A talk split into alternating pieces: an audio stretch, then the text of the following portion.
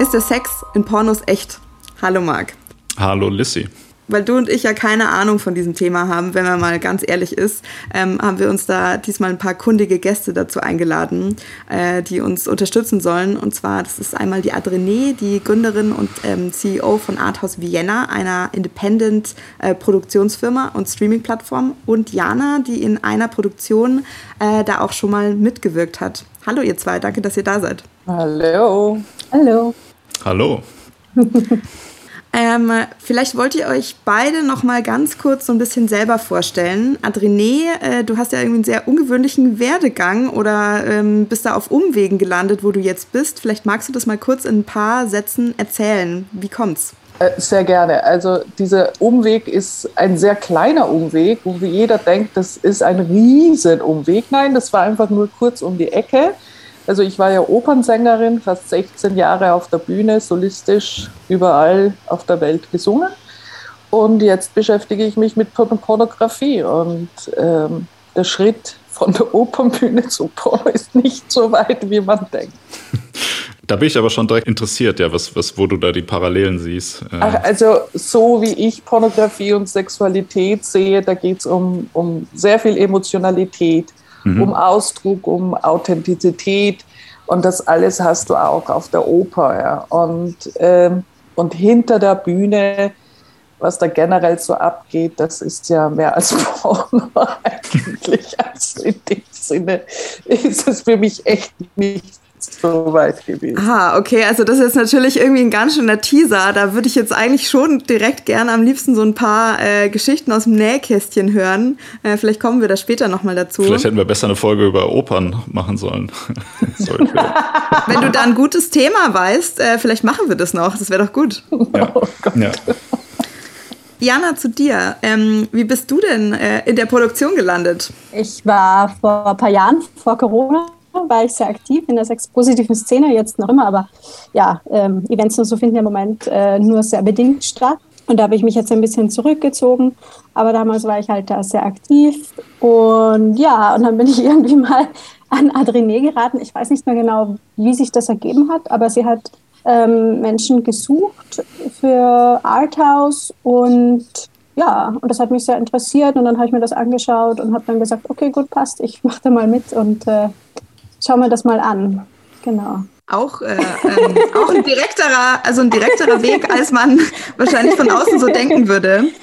Ähm, ich finde es äh, sehr interessant oder irgendwie sehr erfrischend, dass ihr beide da so seid. Ja, ist doch klar, also selbstverständlich. So, das Thema, über das wir heute reden wollen, vielleicht muss man das mal kurz ein bisschen einordnen. Und zwar, wenn wir, wenn wir uns fragen, so ist der Sex in Pornos echt? Was wir damit nicht meinen, ist äh, quasi juristisch und biologisch, ja. Also, dass ähm, ja da halt echte sexuelle Handlungen stattfinden oder ähm, echte Körperflüssigkeiten ausgetauscht werden. Ja, davon ist auszugehen. Äh, das, dem muss man ja auch ähm, vorab bei so Produktionen zustimmen. Rein biologisch, wenn Penetration echte stattfindet, dann können da auch Leute tatsächlich davon schwanger werden und so. Aber da muss es ja irgendwie einen Unterschied geben. Also weil wenn sexuelle Handlungen mit einer biologischen Konsequenz ausreichen würden, dann könnte man ja auch Vergewaltigung als echten Sex einordnen. Wir finden, das ist schon mal so ein ganz guter Aufhänger dafür, dass halt irgendwie der Kontext da eine Rolle spielt. Es würde mich jetzt mal interessieren, äh, einfach so aus deinem Bauchgefühl heraus, was du denn sagen würdest, Adrene, wenn jetzt jemand dir die Frage stellt, gestellt, was deine Antwort drauf wäre.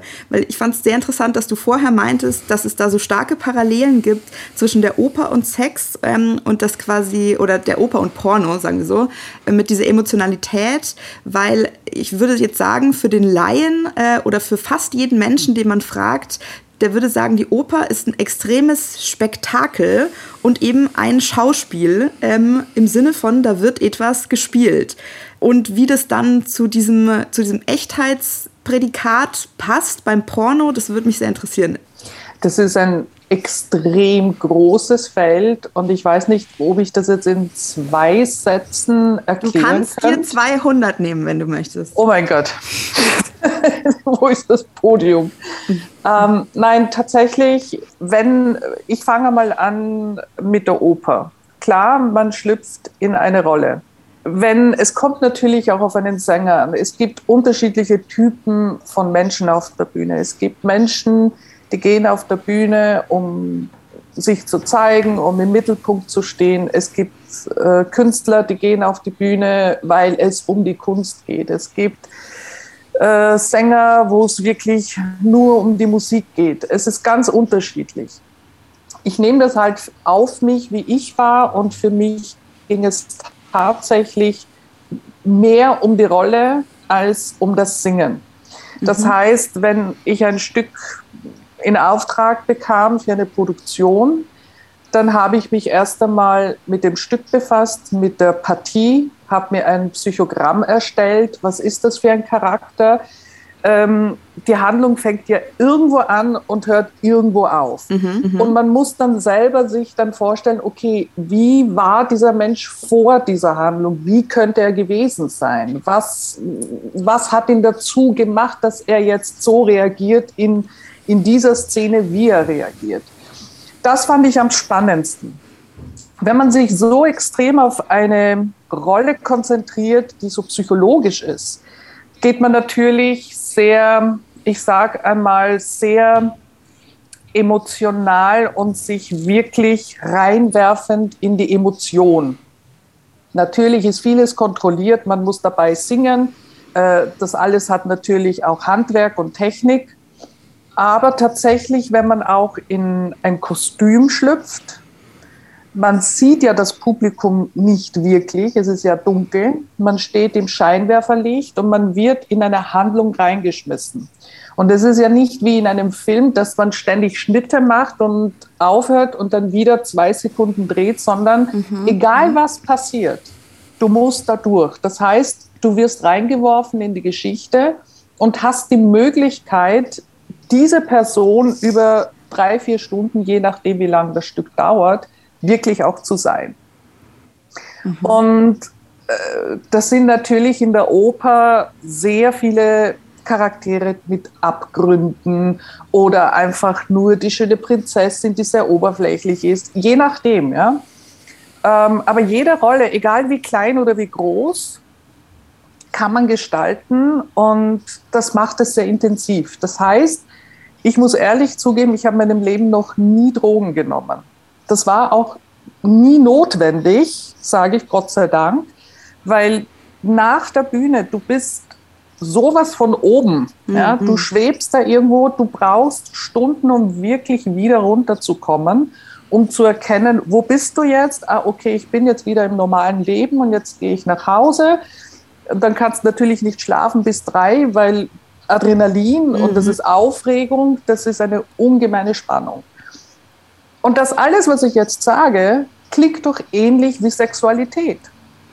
Man steigert sich in Emotionen rein. Man fängt vielleicht mit Kuscheln an. Das fängt an, sich zu entwickeln. Das ist alles, das läuft einfach ab. Und zum Schluss hat man vielleicht einen Orgasmus, muss aber gar nicht sein. Aber man hat unglaublich viel Endorphine ausgeschüttet, auch Adrenalin, Aufregung, schöne Gefühle, unterschiedliche Arten von Gefühle. Und diese Art von Emotionen herbeizuführen, ist halt eine Sache in der Pornografie. Weil wir kennen Mainstream-Pornos, die haben eigentlich immer den gleichen Ablauf, geht eigentlich eher um den Mann als um die Frau. Und ich habe mir gedacht, mhm. es ist doch ganz was anderes, zwei Leute zu filmen, Mann, Frau oder Frau, Frau, Mann, das ist vollkommen egal, die tatsächlich eine Verbindung miteinander haben. Ähm, zum Beispiel die Pärchen, die ich gefilmt habe bei Blackbox, sind auch wirklich Pärchen. Ja, die sind verheiratet, teilweise sind die seit 17 Jahren zusammen, seit fünf Jahren zusammen. Und wie kann ich es schaffen, dass diese Menschen so authentisch wie nur möglich sein können? Das heißt, es darf niemand im Raum sein. Die Leute müssen Zeit haben, um die Muse zu finden. Oder ob sie die Muse finden oder nicht, ist die andere Frage. Stehen Kameras, ist, man darf ihnen nicht sagen, was sie machen sollen. Man darf ihnen nicht sagen, ähm, wie sie sich äh, verhalten sollen, sondern geht's rein, macht das, was ihr ansonsten auch macht, wenn ihr euch liebt. Und dabei geht es überhaupt nicht darum, Geschlechtsteile zu zeigen oder wie ein Penis in die Vagina äh, eindringt und sie penetriert, das ist vollkommen uninteressant. Wenn die Kamera das zufällig nimmt, äh, weil der Winkel gerade gepasst hat, dann sieht man das kurz, aber das ist vollkommen uninteressant. Es geht um den Menschen dahinter, es geht um die Emotionalität. Also mit anderen Worten, es geht um die Psychologie der Sexualität. Und das kommt eben im Mainstream-Porno überhaupt nicht mhm. vor. Und deshalb sehe ich nicht so viel Unterschied zu dem, was ein Schauspieler, ein Opernsänger auf der Bühne macht, an Emotionen zu erzeugen mhm. und sie zu erleben und durchzugehen. Im besten Fall sollte es so sein. Oder wenn man gerade ein, ein sexuelles Erlebnis hat. Und das mhm. fand ich eben so spannend. Wow, okay, das war jetzt äh, tatsächlich eine ziemliche Tour de Force. Ähm, bei zwei Sachen würde ich gerne einhaken oder was mich jetzt besonders beeindruckt hat. Ähm, also erstens, dass du meintest, so dieses, du musst da so durch, das ist so ein wilder Ritt, so eine, so eine Opernrolle quasi. Ähm, und es ist erst vorbei, wenn es vorbei ist. Und außerdem, dass man das Publikum gar nicht so sehen kann und das einem, also ich hätte gedacht, dass einem das wahnsinnig bewusst ähm, ist. Du hast jetzt eigentlich das Gegenteil geschildert. Das war jetzt ein sehr interessanter Einblick und auch das, was du beschrieben hast, wie quasi deine oder eure Vorgehensweise ist bei einer Produktion. Ähm, das ist ja das absolute Gegenteil dazu, wie eine Produktion im Mainstream funktioniert. Also keinerlei Handlungsanweisungen, Kameras, die direkt irgendwie drauf sind. Alles ist extrem gestaged sondern eher schon so ein so ein Schutzraum sozusagen, in dem ja so dokumentarisch, wie wenn man jetzt irgendwelch ein scheues Tier sozusagen äh, einfängt, ähm, da eventuell was beobachten kann. Da finde ich sind die Parallelen tatsächlich recht offensichtlich. Ähm, hätte ich aber noch nie so betrachtet. Okay, ich glaube, äh, da werden wir noch, da werden wir noch ein paar Rückfragen brauchen. Jana, jetzt würde ich mich dir noch mal zuwenden. Vielleicht kannst du auch so ein bisschen erzählen, wie sich das für dich angefühlt hat oder wenn du quasi, äh, ich stelle dir jetzt diese Frage, was würdest du, was würdest du aus dem Bauch heraus darauf antworten? Äh, auf die Frage, ob Porno real ist. Ja. Genau. Ähm, ich würde sagen, jein. Für Unsere Lieblingsantwort. genau, weil für mich schon ähm, die Kamera einfach hm. und Menschen, die direkt zuschauen, es ändert natürlich etwas.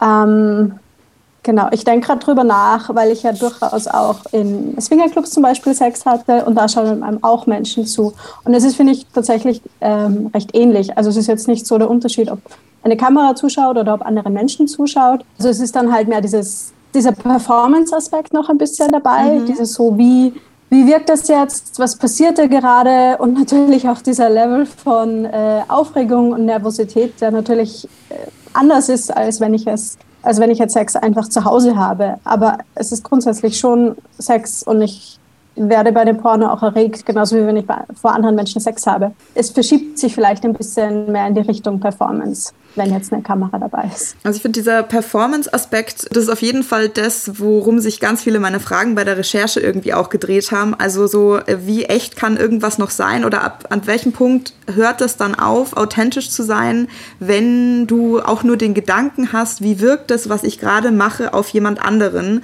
Und zwar irgendjemand außerhalb der anderen Person oder Personen, mit denen man äh, gerade Sex hat. Ich meine, wenn man jetzt zum Beispiel sagen würde, da ist, oder wenn man überlegt, da ist jetzt mehr als eine andere Person involviert, kann man das dann überhaupt ausschließen? Also man, so wie du es jetzt beschrieben hast, also im Swingerclub, das wäre dann vielleicht ein Beobachter oder, äh, oder auch nicht. Also da kommt ja dann dieser, dieser, ja, dieser Beobachtungsaspekt schon mit rein.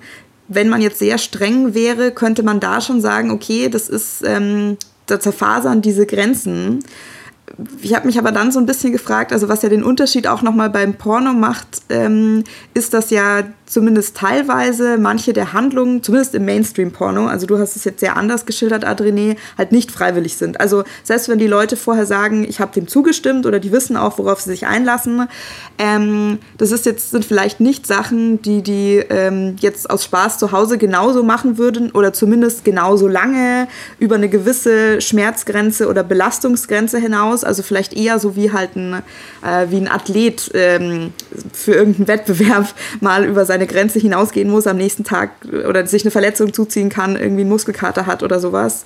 Ähm, wenn sozusagen ich das nicht mehr nur mache, weil es mir Spaß macht oder weil ich das möchte, ähm, ist es dann noch echt? Also, weil ich, ich finde, das ist halt was dann, äh, was Porno ja auch einfach zu einer Branche oder zu einer Arbeit macht. Also, wir machen ja in unserem Arbeitsleben auch alle Sachen, die uns vielleicht schon gefallen, aber wo man irgendwann sagen würde, boah, ich könnte mir jetzt auch, also mir würde jetzt auch was anderes einfallen. würdest du sagen, so dieses Gefühl von, okay, ich kann jetzt nicht ganz ausschalten, dass ich zumindest drüber nachdenke, wie, wie sieht es von außen aus und ich möchte, dass das gut aussieht und ich möchte, dass es einen bestimmten Effekt erzielt für jemand außerhalb dieser Konstellation, ähm, dass das da mit reingespielt hat oder dass das bei sowas mit reinspielt? Also für mich hat das schon mit der Kamera stärker mit reingespielt. Ähm, das war damals, die wir Aufnahme gemacht haben, war allerdings auch, da war dann noch ein anderes Kamerateam im Raum, da war irgendjemand von der Presse war da, hat sich das auch angeschaut und deswegen war das schon irgendwie für mich so ein bisschen so, wow, äh, ich spüre da schon, dass da viel ähm, im Raum ist. Vor allem, das war ja dieser äh, Blindfold, also ich habe mein Gegenüber gar nicht gesehen, gar nicht gekannt und mir waren auch die Augen verbunden. Das heißt, ich habe in etwa eine Ahnung gehabt, wie der Raum ausschaut, aber sonst war da halt einfach viel ähm, Unsicherheit da. Aber dann auch irgendwo kam dieser Punkt, wo ich irgendwo das habe abschalten können. Und ich habe schon das Gefühl, dass in unserer auch normalen Sexualität der Performance-Druck also ganz stark da sein kann und da ist bei ganz vielen Menschen und dass man einfach die Frage ist, inwieweit kann ich äh, eigenen Charme loslassen und kann mich einfach in dem Moment fallen lassen. Mhm. Und das ist halt auch so ein bisschen eine Persönlichkeitsfrage. Und ich glaube, wenn man sich fallen lassen kann, dann ist man auch nicht mehr so in der Performance drin, sondern mehr in dem Genuss. Hm. Also ich meine, das ist ja ironischerweise, weil du jetzt sozusagen diesen Performance-Druck angesprochen hast, ähm, der ist ja wahrscheinlich bei sehr vielen Leuten, kommt der eben auch durchaus vom Pornokonsum. Also das ist ja so ein bisschen... Ähm, ich, ich habe hab mir verschiedene äh, Dokus über, äh, über, über Sex und Pornografie ähm, in der Recherche angeschaut für die Folge. Ähm, da ist einmal das Zitat gefallen, so Pornos sind Live-Action-Cartoons. Also das ist ja extrem überzeichnet, wie die Leute aussehen, keine Ahnung, wie lang da irgendwie das Durchhaltevermögen und sowas ist. Ähm, und äh, wenn man das jetzt so verstehen würde, wie es vermutlich gemeint ist, als einfach, als was, wo man sich mal so einer Fantasie sozusagen hingibt, also man muss das nicht genauso nachspielen, ähm, würde das ja funktionieren, aber das hat so krass den Mainstream irgendwie durchdrungen, dass, es, dass diese Trennung halt nicht mehr hinhaut. So. Was mich jetzt interessieren würde, das hat nicht zwingend was mit der Frage zu tun, aber das habe ich mich gerade gefragt. Adrene, wie ist denn das, wenn ihr jetzt so eine Produktion macht, wenn du zum Beispiel, wenn das so läuft, wie du vorhin geschildert hast, so ich schaue einfach mal, was passiert. So, ich, ich, also, es gibt diese Kamera, da sind irgendwie zwei Leute, weil du gesagt hast, die Stimmung kommt auf oder vielleicht auch nicht auf. Man sagt denen nicht, was sie zu tun haben, sondern man filmt halt mal was und man schaut danach, was dabei rauskommt ähm, ist es dann auch öfter so, dass man dann sagt, okay, das ist jetzt, also ohne das zu hart klingen zu wollen, das ist Material, das können wir nicht verwenden oder das ist irgendwie nicht das Richtige. Also wie, wie frei kann man sich denn machen, wenn man eine Produktionsfirma ist oder hat, davon, was für ein Ergebnis da dabei rauskommt? Du hast eigentlich einen sehr, sehr wichtigen Punkt angesprochen, denn tatsächlich geht es ja auch darum, den Leuten klar zu machen, es muss nicht immer penetriert werden, es muss nicht immer Action sein. Es geht nicht darum, im Porno jemanden ständig aufgeilen zu müssen, sondern schaut einfach auch mal ein Pärchen an, wo du das Gefühl hast, es passiert hier gar nichts. Aber in Wirklichkeit passiert das sehr wohl sehr viel auf einer anderen Ebene, auf einer sehr emotionalen Ebene, wie sich Menschen dann einfach auch angreifen. Zum Beispiel, es gibt Pärchen, die sind sehr zärtlich. Die mögen kein Action zum Beispiel. Es gibt dann Pärchen, die sind sehr leidenschaftlich. Und egal wie fade, ich sage jetzt absichtlich fade, weil viele bezeichnen das, das ist doch kein Porno, das ist fad. Ich versuche die Leute umso mehr damit zu konfrontieren, mhm. um ihnen ein bisschen mehr so back to the roots, was ist denn wirklich Sexualität? Was ist denn diese Situation, dieses Erleben von Sexualität?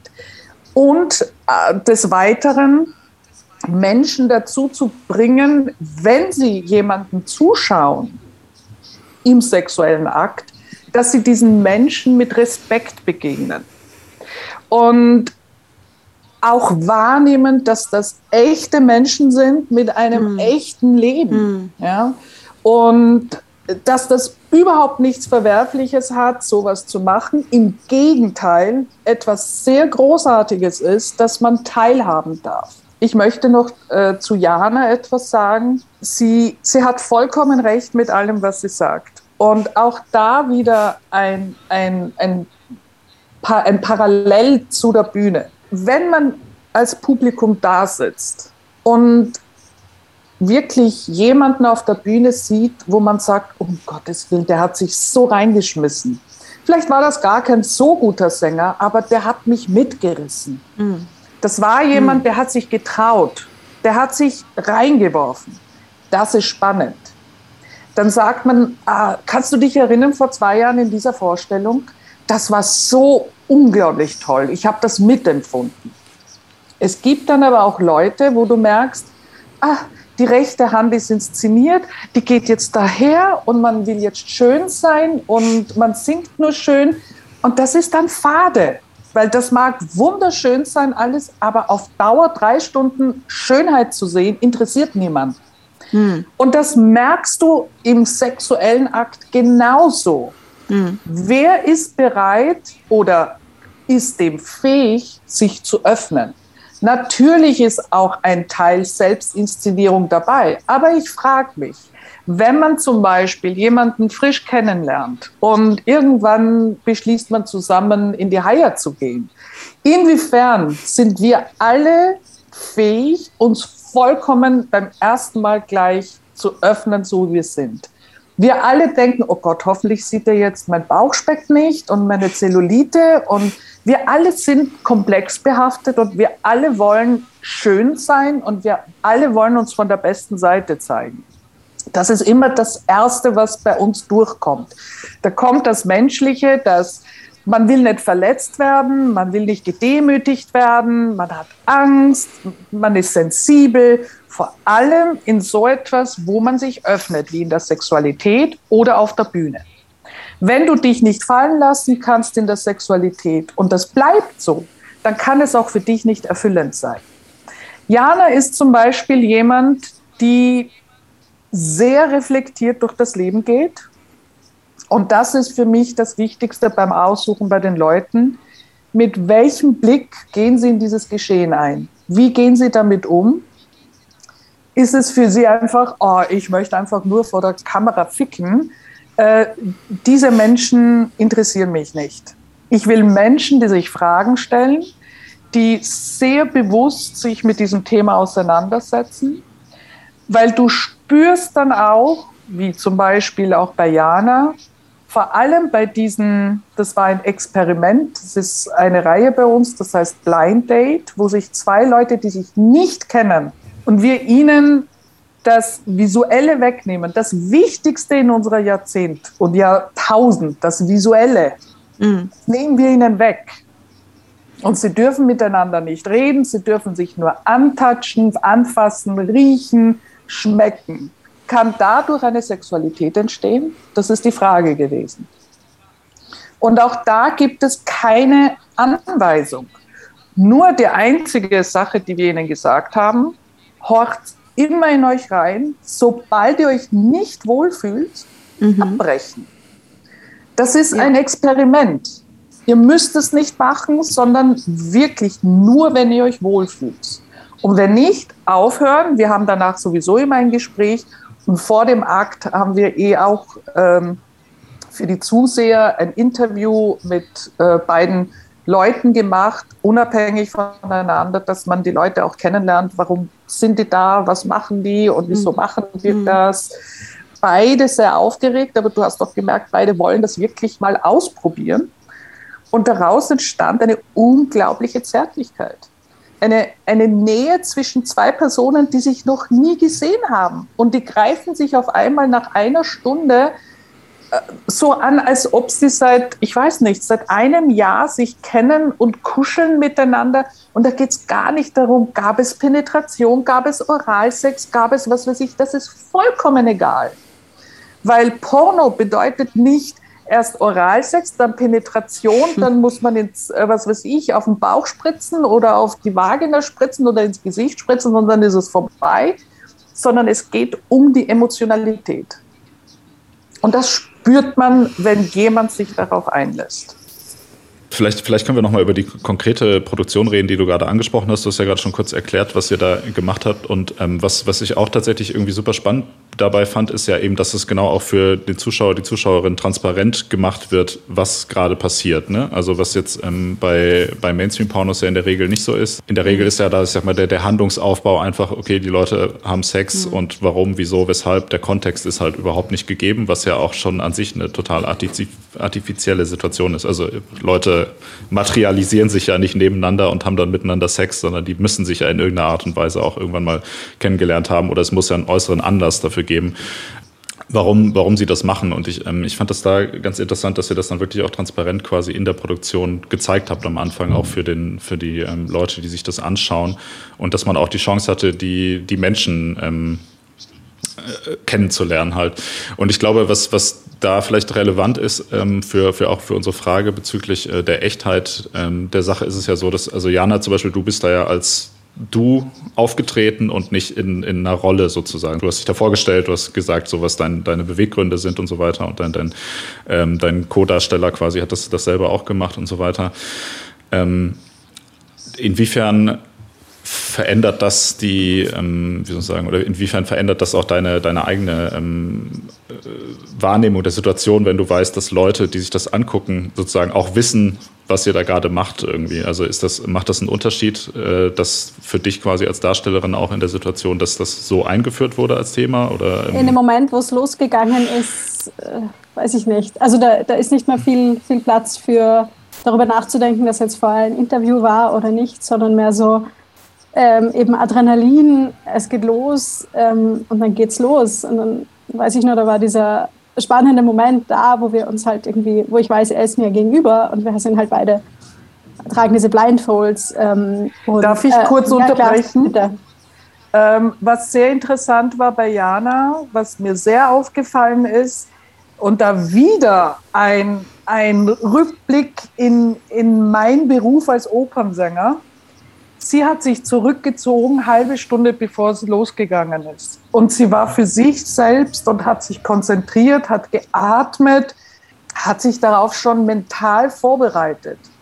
Und das ist ganz wichtig gewesen. Das hat mir auch wieder gezeigt, wie bewusst jemand in diese Situation eingeht. Entschuldige, Jana, das hatte mich nur sehr beeindruckt damals. Das wollte ich nur kurz einwerfen. Ich glaube, das war nur mein Versuch, mit der Nervosität fertig zu werden. Du hast das sehr gut gemacht, wirklich. Danke. Nein, also was ich einfach nur sagen wollte, ist, das ist in dem Moment, wo ich die Hand von meinem Partner ergriffen habe, also wo wir uns das erste Mal berührt haben, hab, ich habe gezittert und er hat gezittert und wo ich gemerkt habe, also wow, wir sind beide nervös, hat das so irgendwie ein Gefühl der Vertrautheit geschaffen und von da an war es, weiß nicht, was, was ganz anderes. Also dann hatte ich schon das Gefühl, da passiert jetzt etwas zwischen uns und das ist spannend. Und die Kameras sind zwar immer wieder, war das so, okay, da ist irgendjemand im Hintergrund, aber weiß nicht, das hat sich so ein bisschen angefühlt wie so eine Blase, die sich um uns herum bildet und wo wir dann drinnen sind und wo es einfach nur darum geht, jetzt einmal nachzuspüren, was passiert da eigentlich mit uns beiden, weil diese Nervosität uns in diesem Moment halt einfach irgendwo verbunden hat. Mhm. Vielleicht äh, für die ähnliche Thematik äh, an Adrienne äh, auch die Frage, ist das ähm, also wie wichtig ist dir das für solche Filme, dass, dass ähm, auch, also dass die Charaktere, sage ich mal, eingeführt werden, dass man die Menschen vorher auch kennenlernt, ähm, weil man könnte ja auch eine Authentizität erreichen, indem man zum Beispiel sagt, okay, wir, das, das sind zwei fremde Leute. Also, oder man könnte den, den, ähm, dieses Experiment, was ihr da jetzt in diesem konkreten Film äh, umgesetzt habt, könnte man ja auch, ich sag mal, eine Texttafel einblenden und sagen, okay, das ist der Kontext und da sind jetzt zwei Leute, die kennen wir auch als Zuschauer zum Beispiel noch nicht. Ähm, inwiefern ist dir das wichtig, dass das auch ähm, eingeführt wird? Weil ich finde, es hatte so ein bisschen so einen äh, dokumentarischen Charakter im, im Sinne von, dass es erstmal diese Interviewsachen waren und auch am Ende wurde ja dann nochmal quasi darüber reflektiert. Ähm, gleichzeitig war es ja aber von der, von der eigentlichen Szene sehr, ähm, also nicht, nicht so dokumentarisch gedreht, sondern da eher ein bisschen stilisiert, ne? dass man halt eben auch so eben diese, ich glaube, das ist das, was du sagst, diese erhöhte Emotionalität da zu zeigen, dass man halt den, den sexuellen Akt, sage ich jetzt mal, auf gewisse Punkte auch reduziert irgendwie und gewisse ähm, Berührung zeigt und so weiter, die dann äh, halt eben diese Emotionalität entstehen lassen. Aber da ist es ja nicht dokumentarisch gedreht in dem Sinne, wir lassen jetzt einfach mal die Kamera mitlaufen und, und zeigen das alles.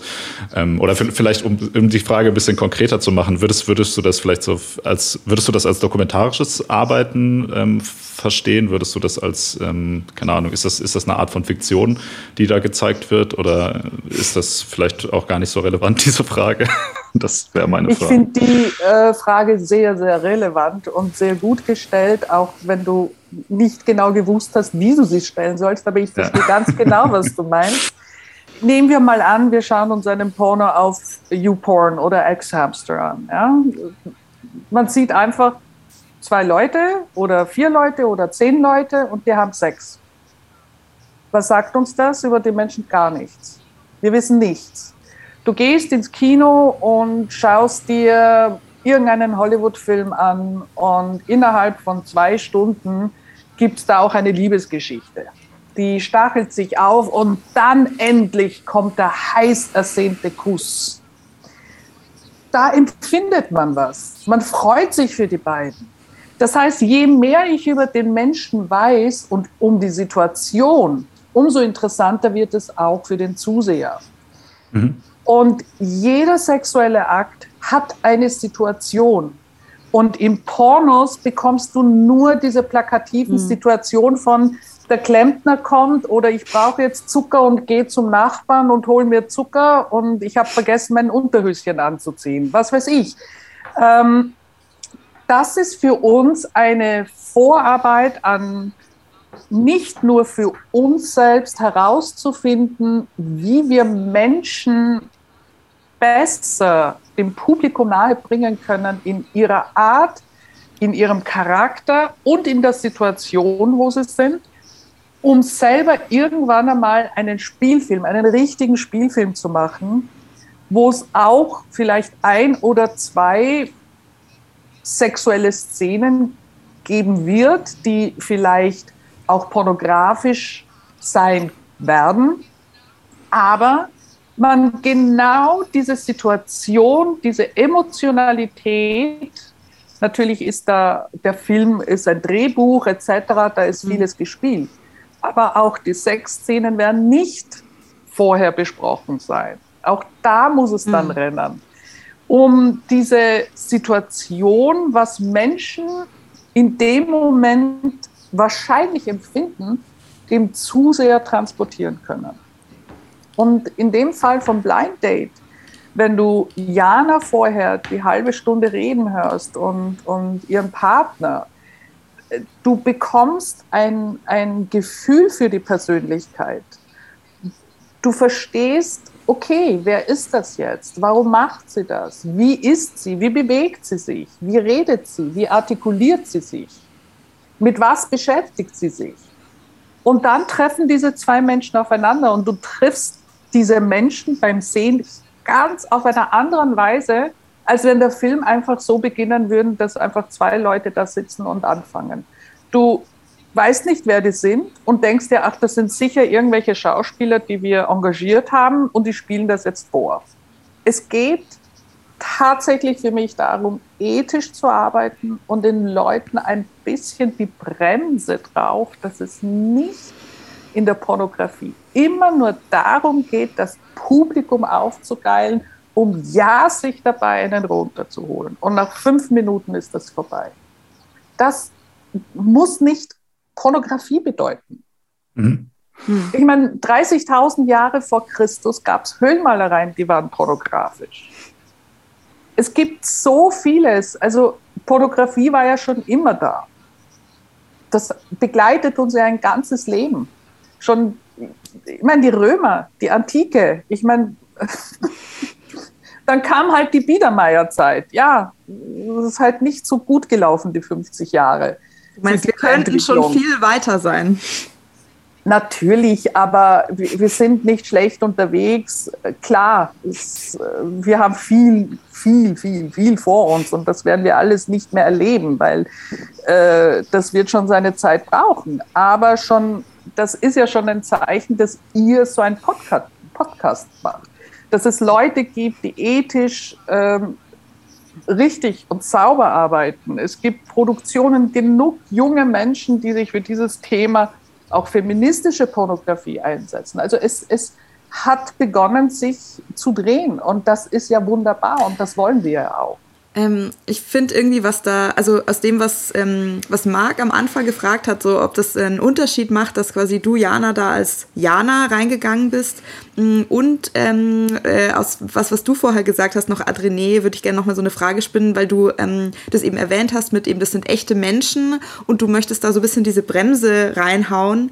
Ähm, und da ist auch so der, der Begriff von Respekt irgendwie gefallen. Und ich finde, es ist äh, halt total so ein wichtiger Aspekt oder das, das spielt in das rein, wo wir jetzt gerade gerade dabei rausgekommen sind, so wenn du sagst, okay, das findet in der Realität statt, das ist ja auch eine wichtige, äh, eine wichtige Erkenntnis oder was, was man sich dann bewusst machen muss, während man, ähm, während so eine Produktion passiert und was, was eben im Mainstream-Porno nicht so ist. Also selbst wenn man sagt, das ist hier eine, eine Fiktion, die wir versuchen darzustellen, die Dinge, die da passieren, die passieren mir als Person in dieser Handlung ja trotzdem in der Realität. Also jemand fasst mich wirklich an, ich habe vielleicht wirkliche körperliche Schmerzen, ich habe wirkliche positive Empfindungen, negative Empfindungen. Ich kann mich ja trotzdem aus der sozusagen physischen Situation, kann ich mich nicht rausnehmen. Ähm, und es wird da so ein bisschen ähm, vergessen. Und ich finde auch ganz spannend, ähm, so was du gesagt hast mit eben diesem, der Aufbau von so einem fiktionalen Film, dass der dann aber trotzdem viel mehr mitnimmt als diese äh, kleiner zusammengeschrumpfte, quasi aber sehr reale ähm, physische Situationen. Wieso aber so ein Hollywood-Film ja funktioniert, ist, weil man sich da reinversetzen kann. Also weil man entlehnt sich ja an seinen eigenen Erinnerungen an irgendwelche Emotionen, kann die deshalb wieder wachrufen und irgendwie so aufleben lassen.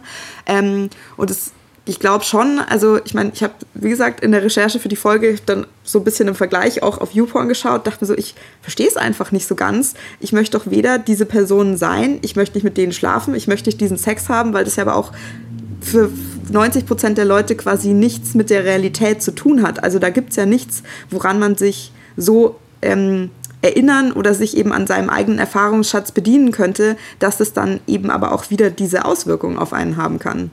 Wir dürfen nicht vergessen, dass wir in, in, in einer Gesellschaft leben, die auf, auf Doppelmoral basiert. Hm. Ja? Also äh, vor allem finde ich, wird es immer stärker spürbar. Ähm, du musst als, was weiß ich, BWL-Student oder Betriebswirt irgendwo immer mit Klasse gekleidet und immer tipptopp, als Politiker tipptopp und so weiter. Das sind wir Menschen aber nicht. Wir haben alle auch Abgründe. Die dürfen wir aber nicht nach außen hintragen. Das heißt, das wird nach hinten geschoben umso mehr ich etwas nach außen nicht tragen kann, ladet sich von hinten raus. Diese Basis auch zum Beispiel, jetzt ganz was anderes, Pornografie ist stigmatisiert. Jeder, der Porno macht, ist eine Schlampe oder eine Prostituierte oder drogenabhängig oder Rotlichtmilieu. Das ist ein, ein, eine Denkweise, die nach wie vor sehr gängig ist. Ich kann mich erinnern, wie ich meine Eltern gesagt habe, ähm, so, ich höre auf zu singen und ich habe, da hatte ich schon meine Firma gegründet und ich habe eine Firma gegründet und ich mache Pornos. Mein Vater ist nächstes Jahr 90, das, da war er halt, meine Mutter knappe 80, denen ist alles runtergefallen und hat mein Vater war das erste, was er gefragt, bist du jetzt heroinabhängig?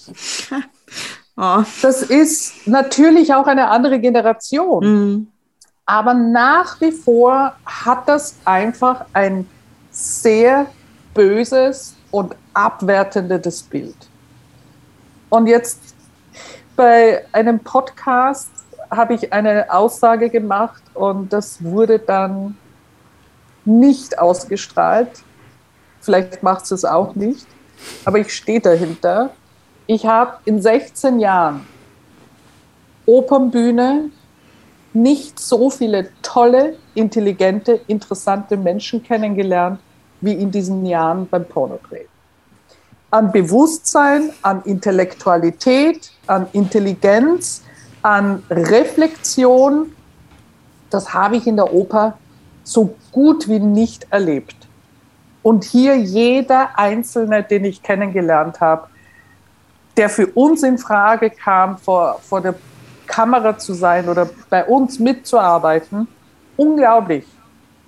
Und das will ich ganz stark nach außen drängen, dass nur weil man Pornos macht, ist man nicht eine schlechtere Wahl als Mensch, umgebildet hm. oder was auch immer. Und das muss einfach aus den Köpfen raus. Hm. Was die Inszenierung angeht, ja, wenn du einen Film anschaust, einen Hollywood-Film, der ist so plastisch dargestellt, dass du natürlich emotional mitgehen kannst. Aber auch nur deshalb, weil du die Charaktere vorher kennenlernst. Und genau deshalb fasziniert uns das. Wir wollen emotional mitgenommen werden. Wir Menschen sind emotionale Wesen. Ohne Emotion können wir einfach nicht. Es dreht sich immer um die Emotion. Und alle sagen, es dreht sich immer um Sex, immer um Sex. Sex ist Emotion. Sex ist Emotion. Das ist eine Konversation ohne Worte. Und alles hat mit Situation zu tun. Sei es, ob ich jetzt äh, sage, ich möchte einen One-Night-Stand und gehe in die nächste Bar und suche jemanden und habe dann Blickkontakt oder ich suche die Frau oder den Mann meines Lebens und gehe anders damit um.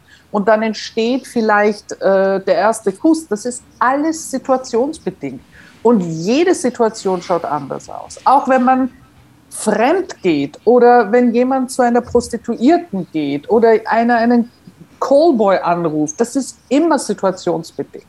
Diese Vielfältigkeit und Vielschichtigkeit in der Persönlichkeit eines Menschen und mit der Situation, das kann man teilweise fiktiv innerhalb eines Filmes zeigen oder reale Situationen wie Blind Date zu zeigen, wie wir Menschen agieren, sein können oder auch nicht sein können. Bei jedem geht das anders aus. Hm. Und das ist dann aber real. Mhm. Das sind zwei unterschiedliche Dinge. Und ehrlich gesagt, äh, bei der Folge mit Jana, ich bin da gestanden und mir sind die Tränen gekommen, weil das war so berührend, mit was für einem Respekt die beiden miteinander umgegangen sind, mit was für einer Vorsicht, ja, zu wissen, wie weit kann ich jetzt gehen? Wie fühlt sich das jetzt auch das Spüren, wenn man jemanden angreift? Gefällt es ihm oder ihr? Tut es ihr ihm gut? Das muss man ja alle spüren.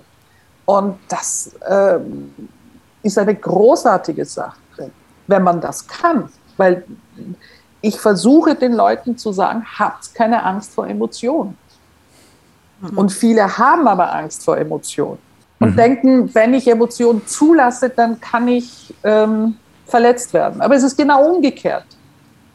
Wenn ich meine Emotionen mhm. nicht zulasse und nicht so zeige, wie sie sind, dann bin ich erst recht verletzlich.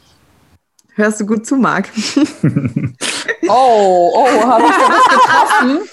Äh, das ist das so ein bisschen so ein Running Gag. Ähm, durch okay. Podcast. Ich, ich, werde hier immer als emotionslos charakterisiert, was aber natürlich überhaupt nicht der Fall ist. Ja. Würde ich gar nicht sagen. Wie kommen spielst, die Leute drauf? Du spielst bei diesem Klischee aber auch immer gerne mit.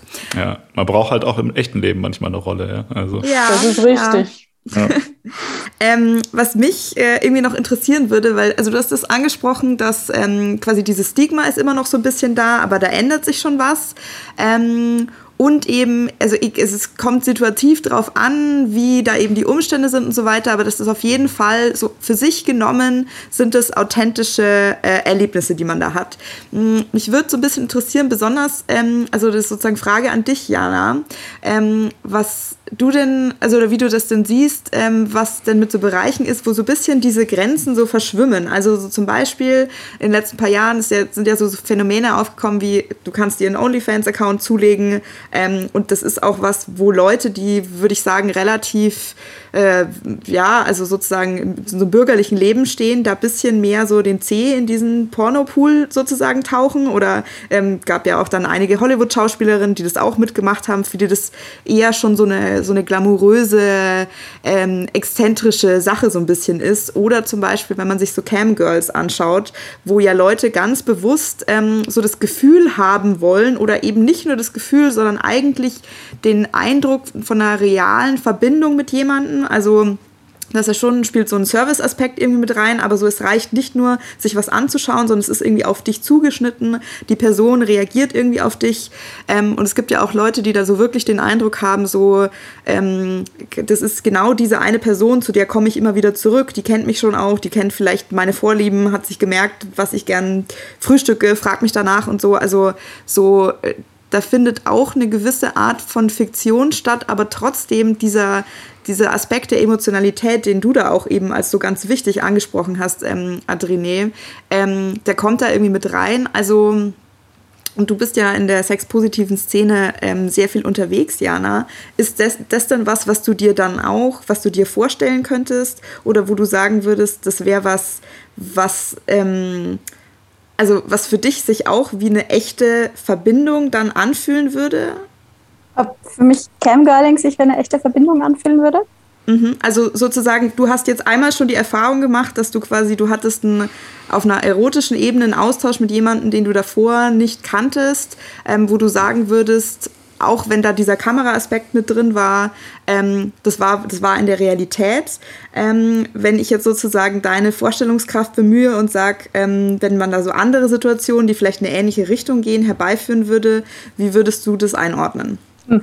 Also ich finde, äh, der Porno bei Arthouse war was für mich ganz anderes, weil ich nicht äh, von einem Mann bezahlt worden bin, und ich mhm. deswegen nicht das Gefühl hatte, ich muss ihm jetzt eine Serviceleistung erbringen. Mhm. Ich habe allerdings ähm, ein, zwei Jahre davor als professionelle Kuschlerin gearbeitet. Also ich ah, habe ganz angezogen ähm, Menschen gekuschelt, die zu 99 Prozent Männer waren, die ja, die durchaus äh, Wunsch an Nähe hatten, aber dann auch irgendwo dieser Wunsch an Sexualität war auch da am Raum.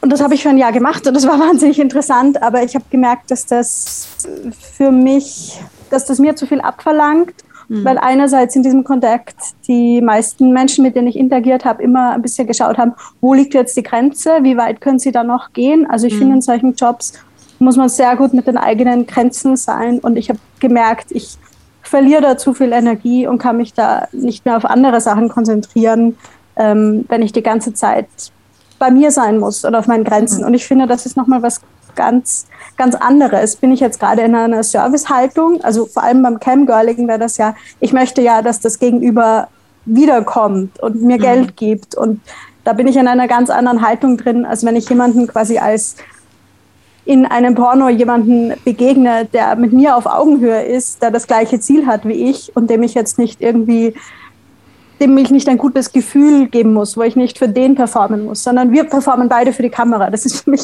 was, was ganz anderes. Mhm. Ja.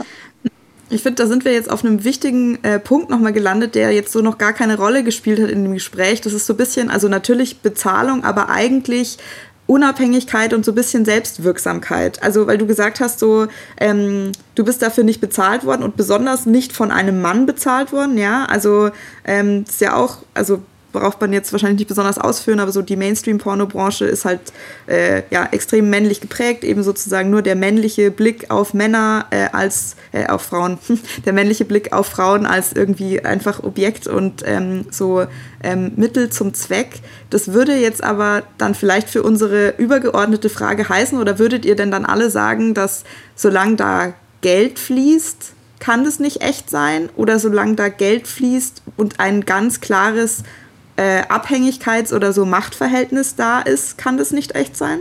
Ähm, ja, ich weiß nicht, René, ob du ob du das drin haben willst, wir können das gerne nachher raustun. Ich wollte es nur klarstellen, ich habe schon Geld für den Porno gekriegt. Natürlich, hab, das genau. ist sehr wichtig, dass das mhm. äh, betont wird. Natürlich wurde sie bezahlt. Genau, aber für mich ist es eben was wichtig. Ich habe bis zu dem Moment, wo ich bei dem Dreh war, nicht gewusst, dass ich Geld dafür kriege. Also ich hätte es wahrscheinlich auch ohne gemacht, weil es für mich wirklich wichtig war, in so einem alternativen Medium vor der Kamera zu stehen und dieses ganze Experiment. Und es ist für mich auch ein feministisches Statement, sowas ähm, zu machen. Aber genau, es ist eben für mich ganz wichtig, dass eben die Person, mit dem ich dann eine sexuelle oder mit der ich Nähe habe, dass diese Person nicht der ist, der ich einen Service bringen muss und da, wo ich immer aufpassen muss, wie, wie weit will ich da gehen und äh, genau auch da versuchen muss, dass ich das der anderen Person gut machen muss. Und dann finde ich, bin ich gar nicht, kann ich zumindest nicht bei, bei mir sein und mich entspannen und genießen. das ist vielleicht ganz wichtig auch zu sagen, wir haben natürlich ganz strenge Kriterien, sage ich einmal, wie äh, man mit Darstellern oder Menschen, die bereit sind, vor der Kamera zu agieren, umgeht.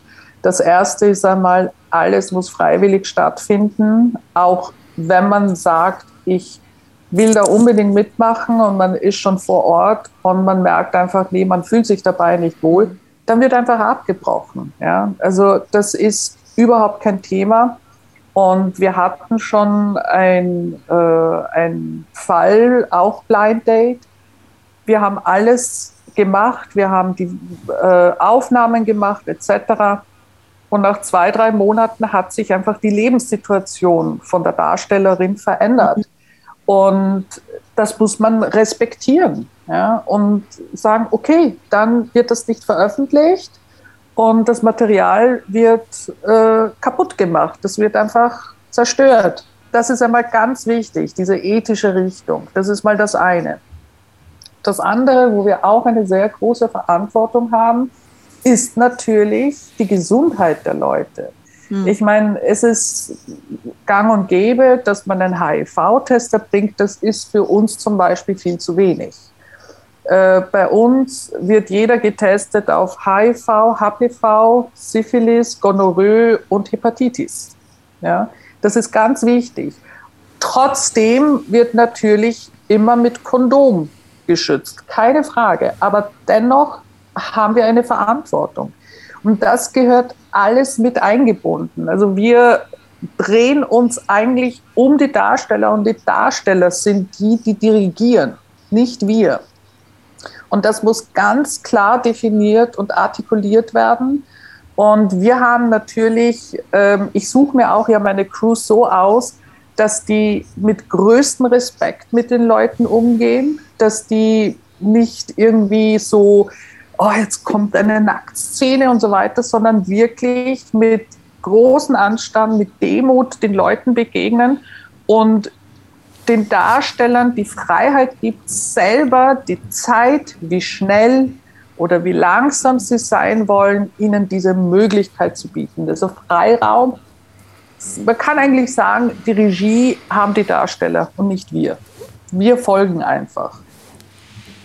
Also es klingt jetzt für mich nach allem äh, in der Zusammenschau der Befunde von allem, was ihr erzählt habt, ähm, dass auf jeden Fall die Art von Pornos, die du drehst, Adrene, oder eben die Produktion, in der du auch mitgewirkt hast, Jana, dass die auf jeden Fall ähm, Eigenschaften haben, ähm, im, Hinblick auf deren man ähm, das als echt bezeichnen könnte. Also ich finde, ganz wichtig ist da dieses, eben diese Selbstwirksamkeit und Kontrolle, dann diese Emotionalität, die da immer wieder eine Rolle gespielt hat und auch Authentizität im Sinne von, wenn nicht so viel oder augenscheinlich nicht so viel passiert, ist das genauso legitim, wie wenn super viel passiert. Äh, wenn die Darsteller aufgeregt sind, dann ist das einfach ein Teil des Geschehnisses. Das wird ähm, selbstverständlich mit aufgenommen oder ist sogar essentiell. Ja?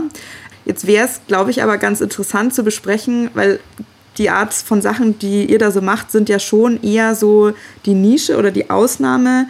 Inwiefern denn ein, also oder welche Eigenschaften ein Mainstream-Porno haben müsste oder wie sich das dann unterscheidet vom Mainstream-Porno und wie das dort sein müsste oder hm, was ein Mainstream-Porno haben müsste, damit man da sagen könnte, das ist echter Sex. Also das ist was, was ich noch total gerne besprechen würde äh, kurz würde ich einfach nur sagen, ähm, ich glaube, was schon wahnsinnig helfen würde, ist eben, wenn wir bei herkömmlicher Pornografie von diesem Skript wegkommen, mhm. das halt doch ständig da ist und das ja repetitiv und langweilig ist und meistens auch äh, frauenverachtende Tendenzen mhm. hat, wenn es halt darauf rausläuft, dass der Mann am Ende kommt. Ähm, allgemein ist es halt eben schon ein großes Thema, eben inwiefern ist Selbstbestimmung da, inwiefern ähm, haben Menschen, die Pornos produzieren, die daran mitwirken, auch die Möglichkeit, Stopp zu sagen, Nein zu sagen.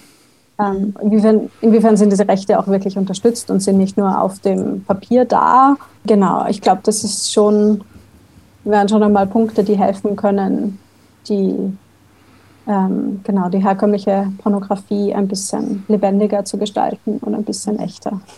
Lebendig ist da auch ein gutes Adjektiv irgendwie. Total, ja. Ich, ich finde, ich fand den Punkt, äh, Adrene, was du gerade gesagt hast, äh, dass die Emotionen den Sex ausmachen, ähm, ganz, ganz spannend, weil das ist ja im Endeffekt eigentlich das, was auch viel bei Mainstream-Pornografie passiert, dass eben das so emotionalisiert ist und mhm. es nur noch so als rein körperlicher, fast schon wie, wie so ein sportlicher Akt irgendwie dann mhm. dargestellt wird und es gar nicht mehr um die, um die Emotionen geht. Und ich finde das, also ich, ähm, ich werde jetzt nächsten Monat 37 Jahre alt und äh, das heißt, als in meiner, in meiner Jugend war jetzt Pornografie noch nicht so total frei verfügbar, wie das heute ist. Da gab es halt noch keinen Pornhub irgendwie, als ich zwölf war, was ich so in der Rückschau total schön finde, weil da, da war noch dann so das, das Aufregendste, was man so sehen konnte, irgendwie was das angeht, war dann, da kam man nachts auf RTL 2 irgendwie so ein mhm. Erotikfilm und so. Und der hat ja dann einem schon zumindest so ein bisschen Kontext auch mitgegeben, was, was Sexualität angeht. Und ähm, ich sag mal, dass ich dann wirklich hinterher mehr auch mal Pornografie selber gesehen habe, war dann schon ähm, quasi nachdem ich schon selber Sex hatte, so dass man dann ja auch einen Referenzrahmen dafür hat, dass man denkt, okay, das ist irgendwie übertrieben, das ist nicht dasselbe, was ich schon mal erlebt habe. Das heißt, ich kann das irgendwie einschätzen, ne, was das, was das, äh, also dass, dass das eine Art von Fiktion ist oder eine Art von übertriebener Darstellung halt von solchen Sachen. Und ich glaube, dass es natürlich gerade auch super problematisch ist, wenn gerade Jugendliche halt, bevor sie selber Sex haben, sich die ganze Zeit Mainstream-Pornografie anschauen. Das ist natürlich, glaube ich, extrem toxisch, ja, in der Art und Weise, wie das dann halt auch eben die, deren Vorstellungen ähm, behandelt. Ich weiß nicht, vielleicht wäre das nochmal eine Frage, ähm, gerade was das Thema Jugendschutz angeht. Und das meine ich jetzt nicht im Sinne von, dass Pornos sind grundsätzlich was Böses oder sonst irgendwas, sondern tatsächlich, dass man da solche schon irgendwie krankhaften Ideale vermittelt bekommt, ähm, was, was es da irgendwie vielleicht für eine, eine Möglichkeit gäbe, mit, mit solchen Punkten umzugehen oder ob ihr da irgendwelche Ideen habt, wie man, wie man sowas besser machen könnte. Äh, das grundsätzliche Problem ist die Aufklärung. Mhm. Ja?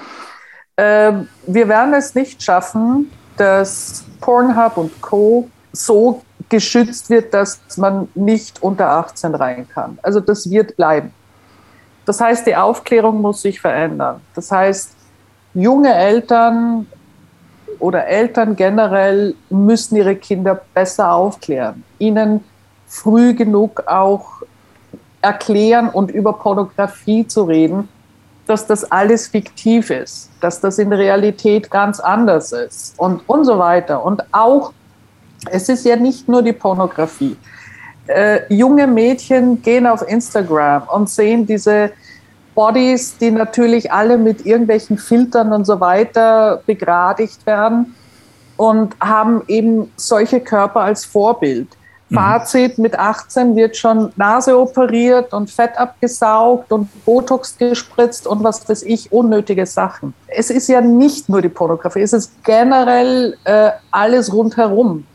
Ähm, was die Pornografie, dass die Mainstream anders machen sollten, ist einfach auch, die, der Schwerpunkt liegt immer auf den Geschlechtsteilen. Es geht immer nur um so groß der Penis auch sein kann und den muss man noch mal aufpumpen und irgendwas reinspritzen und irgendwelche Tabletten nehmen, dass der auch schön drei Stunden stramm steht. All diese Sachen, die mit, mit der Realität nichts zu tun haben, sind natürlich verwirrend. Es ist uns allen klar, dass ein Mann nicht über eine Stunde eine Erektion halten kann. Und das ist ja auch schön so wenn er gerade die Frau äh, betört oder sie äh, am ganzen Körper küsst und streichelt, äh, ja, muss er nicht durchwegs irrigiert sein. Und dann umgekehrt, dann ist er wieder irrigiert und dann wieder nicht. Und das ist ein Auf und Ab, Auf und Ab. Und das macht es ja so spannend.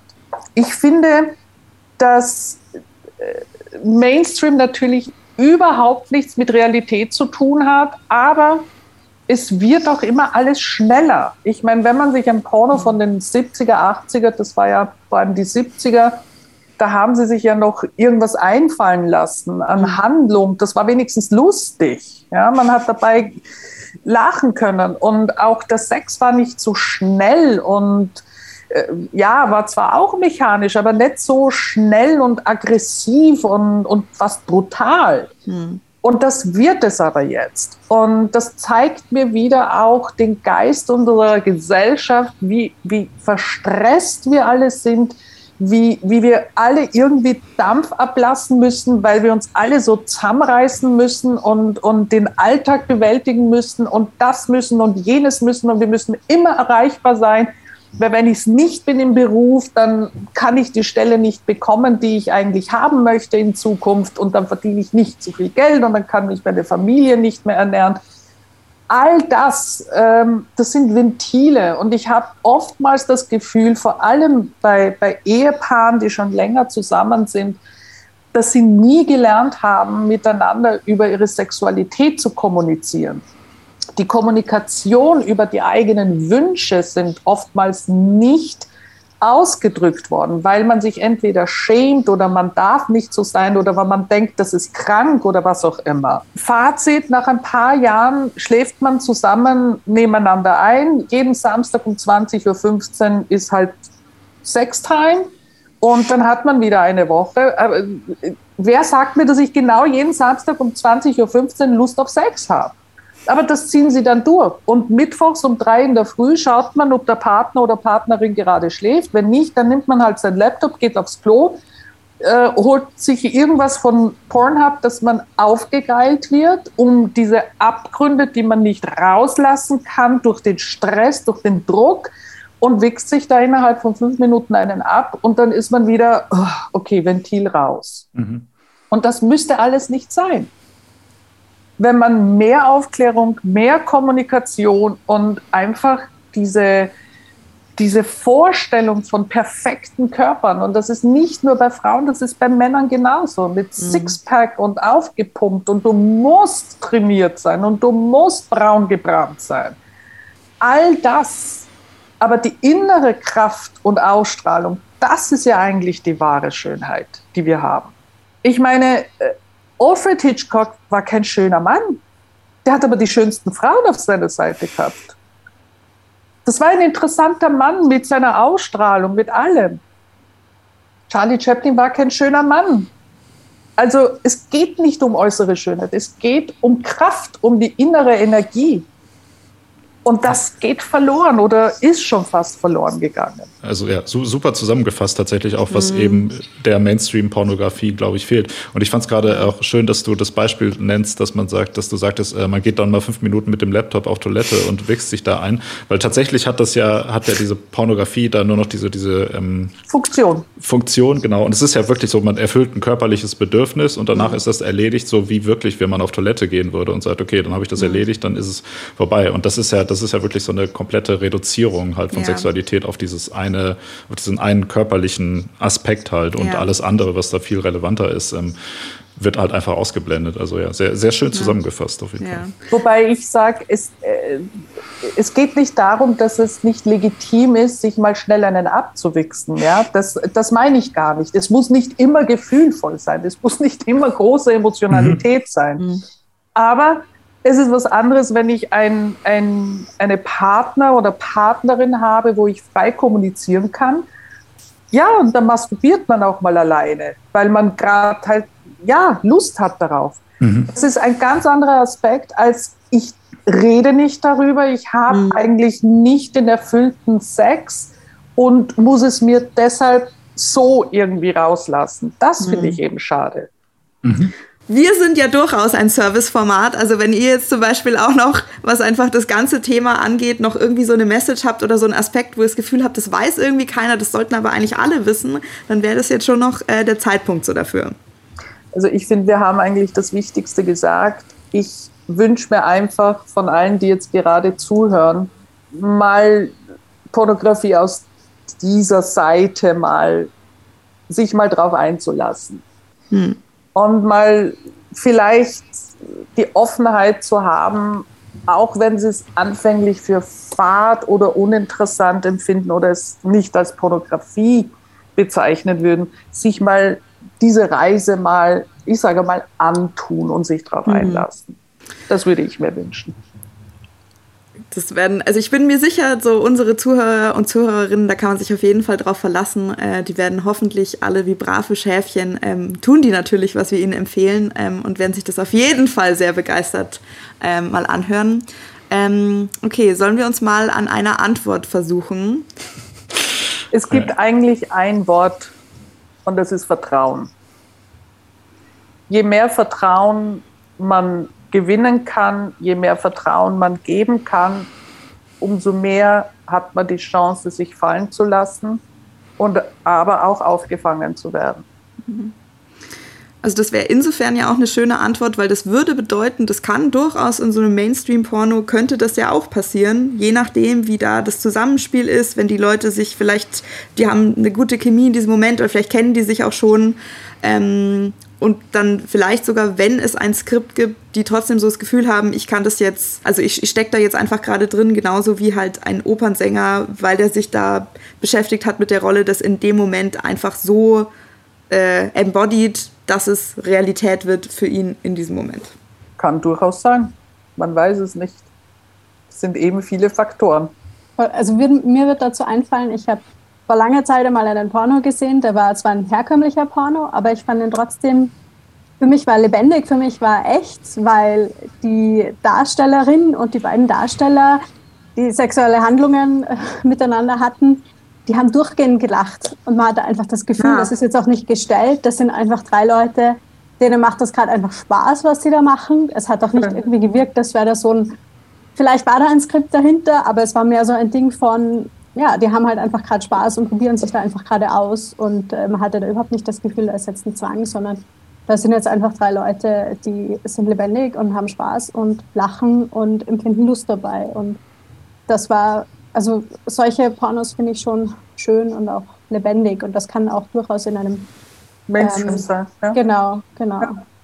Humor auch ein guter, ein guter oh, Indikator ja. dafür, ob es läuft, ganz generell. Ja. thank you